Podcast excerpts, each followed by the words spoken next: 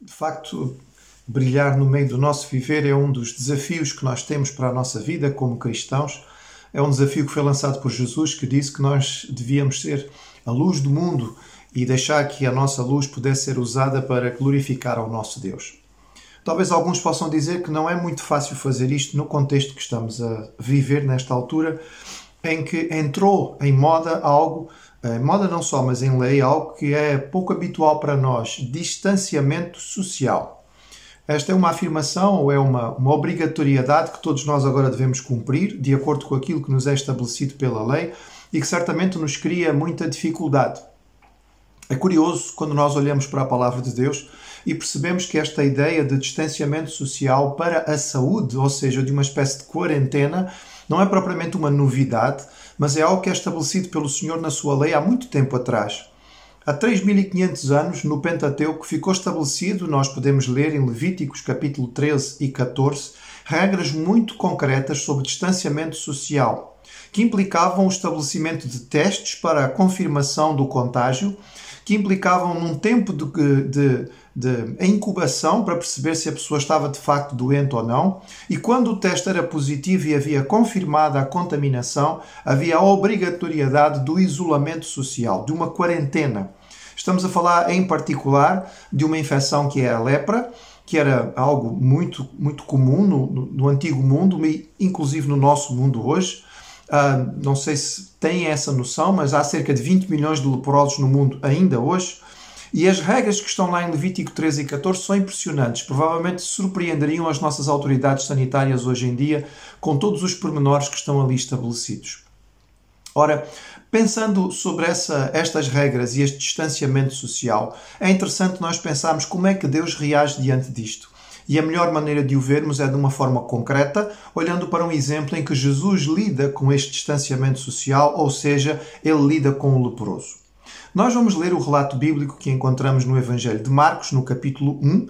É uma das passagens em que Jesus lida com leprosos, uma das mais famosas, e o texto diz o seguinte, lendo Marcos, capítulo 1, a partir do versículo 40, e diz assim: Aproximou-se dele um leproso, rogando-lhe de joelhos: Se quiseres, podes purificar-me. Jesus, profundamente compadecido, estendeu a mão tocou-o e disse-lhe: Quero.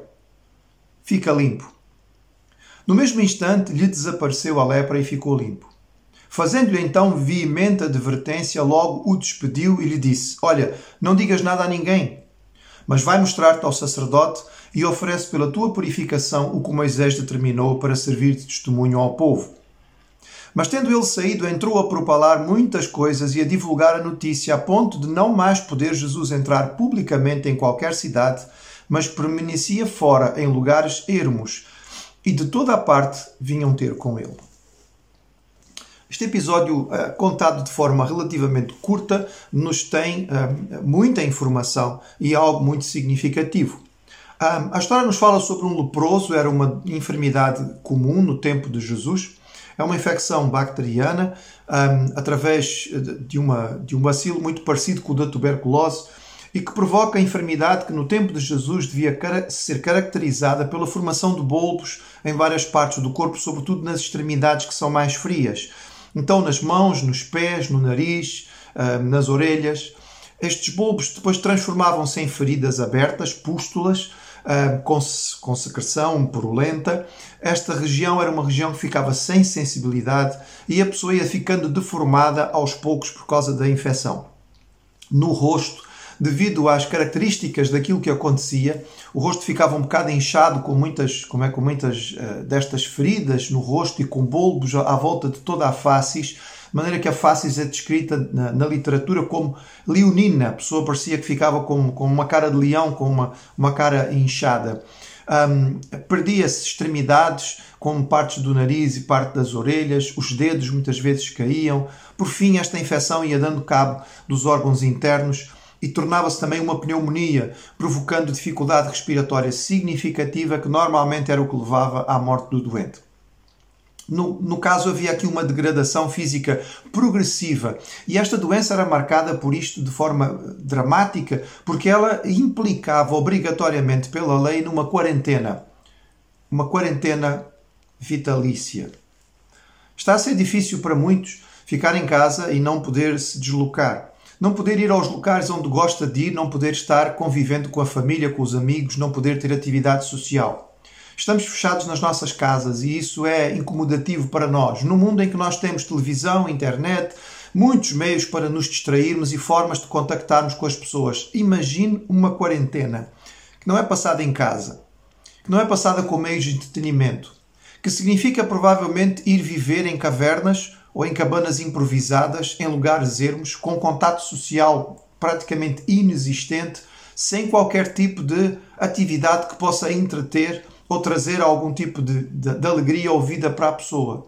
E não é algo para 15 dias, não é para um mês, não é para três meses, é para a vida, sabendo que a partir daí a pessoa não vai recuperar, ela só vai se degradar e morrer. Não é por acaso que a lepra era considerada uma espécie de morte antecipada. Na Idade Média, já com o estabelecimento do cristianismo na Europa, quando alguém ficava leproso antes de ser obrigado a sair da cidade e partir para o isolamento, esta pessoa era levada à igreja e eram lidos a elas os ofícios de defunto. Ela literalmente recebia a extrema unção. Ela ia-se embora porque, para todos os efeitos, ela estava morta. E este indivíduo, este leproso que se aproxima de Jesus, vivia nestas circunstâncias. Ele estava a viver em quarentena vitalícia, sabendo que a sua vida, para todos os efeitos, tinha terminado. Ele busca em Jesus o renascer. Como é que este homem vem a Jesus? Como é que ele ouviu de Cristo? Assim, sabemos que ele vem com fé, mas a fé vem pelo ouvir. Era obrigatório que alguém lhe tivesse dito alguma coisa. Sabemos pela literatura que havia pessoas de bom coração que, até por parte das suas atividades religiosas, levavam comida aos leprosos. Levavam com alguma distância para permitir alguma proteção, mas deixavam ali comida para que os leprosos pudessem ir buscá-las. Estas pessoas eventualmente serviriam de fonte de alguma informação. Talvez notícias de casa, como é que estão os familiares, olha, o teu filho cresceu, olha, a tua mulher está bem, ou houve algum problema. Talvez trouxessem alguma informação social e é possível, é provável que nós possamos acreditar que alguém, ao fazer isto, tenha contado este homem a respeito deste profeta. Este homem que não somente anunciava uma mensagem nova, mas que tinha poder para fazer milagres. Alguém contou a este homem sobre Jesus e no seu coração nasceu a expectativa. É interessante pensar nisto porque às vezes há uma ênfase muito grande em que a nossa vida de testemunho tem a ver com uma, uma correção de, de comportamento, honestidade, uma vida pura, uma vida bonita. E sem dúvida, a vida correta é necessária para que as pessoas possam validar o nosso testemunho oral, mas nada substitui a palavra. As pessoas não vão entender quem é Jesus e conhecê-lo através apenas de uma vida honesta. Há muita gente que não conhece Jesus e procura viver por bons princípios morais. É necessário que o crente fale, ou as pedras clamarão. Alguém disse, e no coração deste homem surgiu fé. Surgiu um acreditar que, afinal de contas, ah, talvez fosse possível. E ele chega a Jesus, e quando ele chega ao Mestre, ele vem com uma oração, com um pedido que é impressionante. Impressionante porque este é o pedido que nós podemos dizer perfeito. Olhe para a sua Bíblia e veja muito poucas palavras, mas em pouquíssimas palavras este homem transmite algo verdadeiramente extraordinário. Ele diz a Jesus: Se quiseres, podes tornar-me limpo. Há aqui o misto um, perfeito de humildade, submissão e fé. Este homem não tem dúvida de que Jesus tem poder para o curar.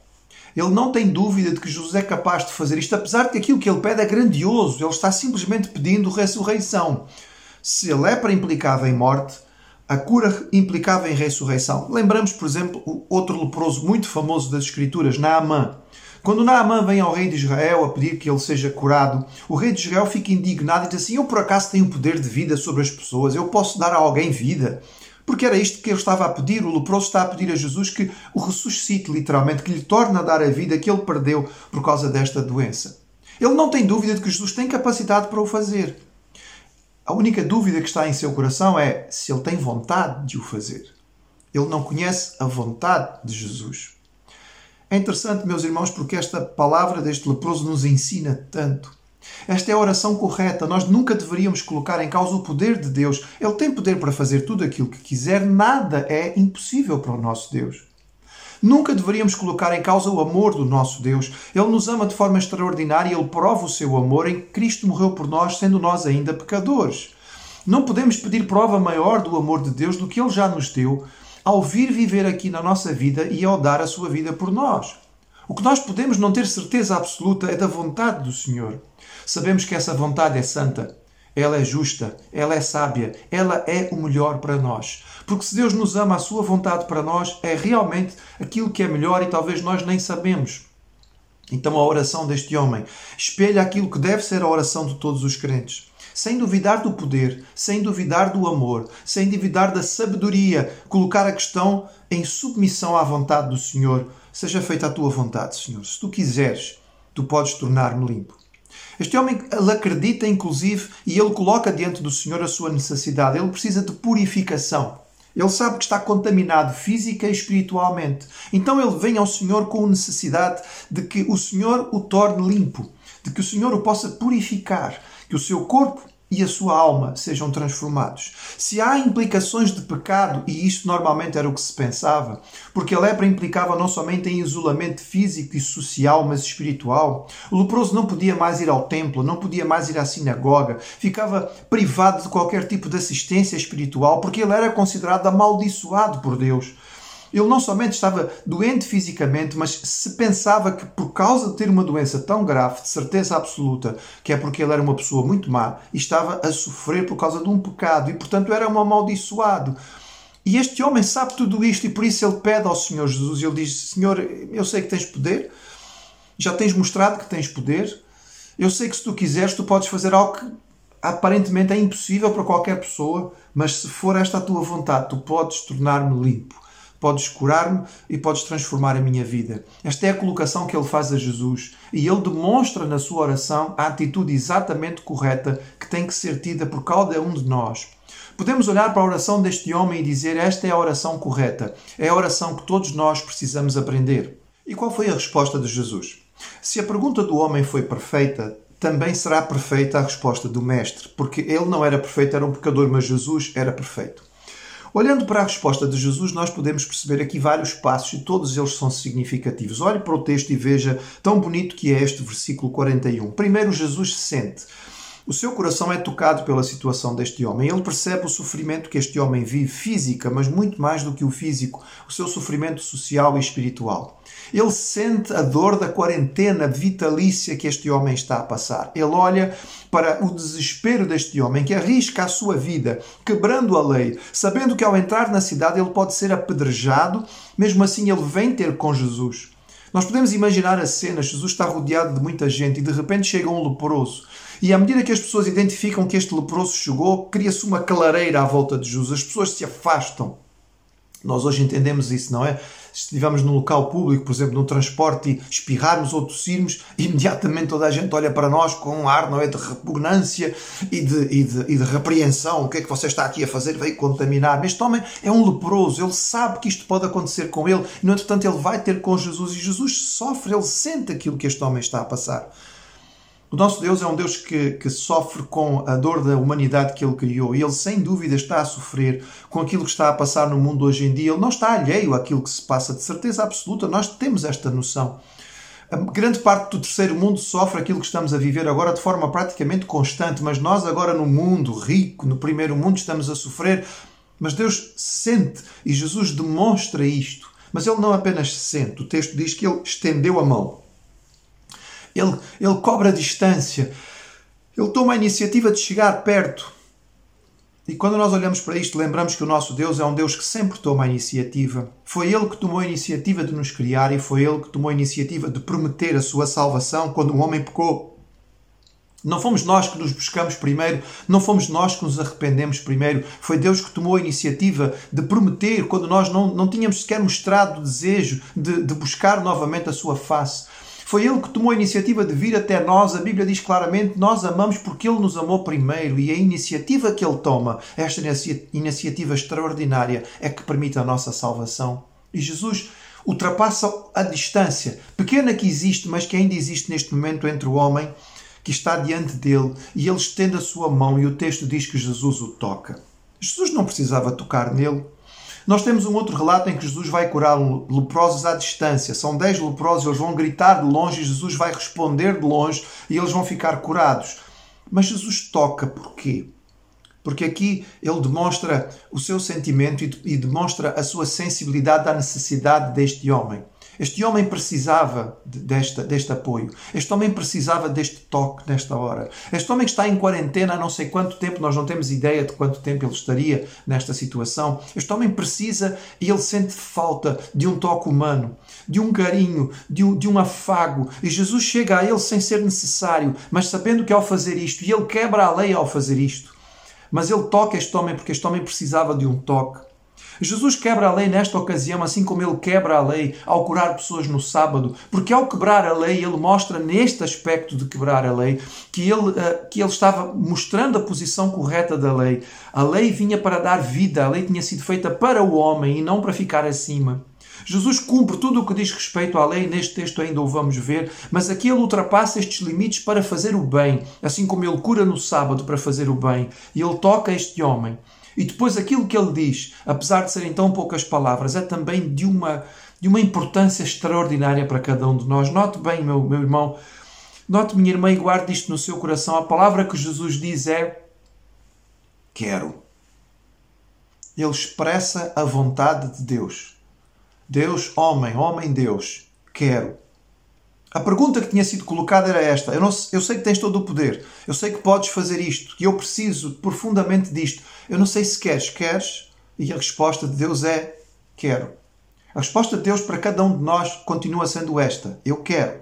Eu quero o teu melhor, eu quero a tua salvação, eu quero a tua recuperação, eu quero a mudança da tua vida, eu quero a alteração daquilo que é o teu sofrimento. Eu quero. Quando vamos ao Senhor com a oração correta, como este leproso foi, a resposta do Senhor sempre vai ser a resposta extraordinária, da expressão da vontade divina, cuja o ponto mais alto é este: toda a humanidade possa chegar à salvação. Eu quero. E a seguir vem a afirmação: fica limpo, sê limpo. Nós gostamos de dizer que querer é poder. E na realidade humana, querer nem sempre é poder. Todos nós sabemos isto. Nesta altura, podemos dizer quem é de nós que não gostaria de poder curar todas as pessoas que estão infectadas com o vírus, mas só querer não é suficiente.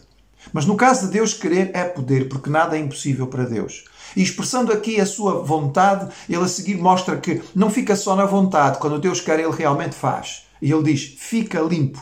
E a palavra que criou o universo e a palavra que criou a vida inicialmente é a palavra que faz o milagre na vida deste homem e que o transforma de forma absoluta. Eu quero que tu fiques limpo, fisicamente, espiritualmente. E a cura acontece de forma imediata e absoluta. O texto diz que, no mesmo instante, lhe desapareceu a lepra e ele ficou limpo fantástico, impressionante, porque esta, esta cura não se deu aos poucos, ela não foi, não foi gradativa, foi imediata, instantânea. Como é que o homem percebeu? Não sabemos. Como é que ele estava? Não temos a descrição. Ele já tinha a lepra avançada, ele chegou a Jesus com, com, com lesões físicas à mostra, ele tinha o seu rosto trans, uh, deteriorado, ele tinha uh, o corpo coberto com, com vários panos para não poder mostrar. Não sabemos. O que sabemos é que este homem sentiu imediatamente que tinha ficado limpo. Ele percebeu que tinha ficado limpo. E ele demonstrou, e as pessoas que estavam por perto, certamente não junto a Jesus, mas ali à volta, que olharam e ficaram vendo, perceberam que este homem tinha ficado curado, porque isto foi notório. E é impressionante esta cura. E logo a seguir, então, o texto parece mudar um bocadinho. E ele traz aqui algo que pode nos parecer um bocadinho confuso. É, Jesus, que tinha mostrado tanta compaixão, agora fala com uma, certa dureza e ele diz, mesmo de forma bastante forte e veemente: Não digas a ninguém, mas vai primeiro mostrar-te ao sacerdote e oferece um, o sacrifício necessário para que sirva de testemunho. Por que é que Jesus agora se preocupa tanto em cumprir a lei? Porque Jesus tinha manifestado uma cura aqui que era uma cura completa. Era uma cura física, mas era uma cura social e espiritual. Para que este homem pudesse ser reintegrado na sociedade, e este era um ponto fundamental da sua cura, da sua recuperação, era necessário que ele se apresentasse ao sacerdote. É interessante porque Jesus tem o poder para curar, mas ele não tem autoridade legal para declarar o homem curado. Porque Jesus é da tribo de Judá, ele não é da tribo de Levi, ele não é sacerdote. Ele é o nosso sumo sacerdote, mas humanamente ele não veio como sacerdote, ele não era da tribo sacerdotal. E a lei dizia que só um sacerdote podia fazer o teste e declarar: Tu estás limpo, estás recuperado. Então é necessário que este homem vá. Era o testemunho do que? Era o testemunho da graça de Deus. Era a confirmação de que Deus tinha feito algo maravilhoso. Era o testemunho de que este homem podia voltar a ser integrado na sociedade, porque antes disso a cura não teria sido completa, no sentido de que ele não podia regressar a casa, ele não podia estar novamente com os seus. Era a cura no sentido espiritual. Era o testemunho de que este homem estava restabelecido na sua comunhão com Deus. Se havia pecado na sua vida que tinha implicado em tudo isto, se havia pecado que tinha levado a que ele ficasse doente desta maneira, ele agora estava limpo. Ele podia voltar ao templo, ele podia entrar na sinagoga, ele podia adorar ao Senhor. E esta era a razão principal da sua cura. Eu quero, eu quero que tu fiques limpo para que nós possamos andar juntos. O desejo do Senhor para cada um de nós é que nós possamos ser limpos espiritualmente, que o nosso coração esteja de tal maneira santificado por aquilo que Jesus fez por nós, que nós possamos andar com Deus. E é isto que acontece nesta passagem. Mas para que isto pudesse ser definitivo, era necessário que um sacerdote o declarasse. E por isso Jesus pede especificamente a este homem e diz: Para já não digas a ninguém, vai e apresenta-te ao sacerdote. Jesus não queria ser conhecido como um milagreiro. O milagre não era um fim em si. O milagre não era o destino, era, era um ponto do caminho, era um meio. O que Jesus queria era restabelecer a vida deste homem e a sua comunhão com o Pai. O milagre era o meio pelo qual este homem poderia voltar à vida perfeita, poderia voltar a estar em comunhão completa com Deus.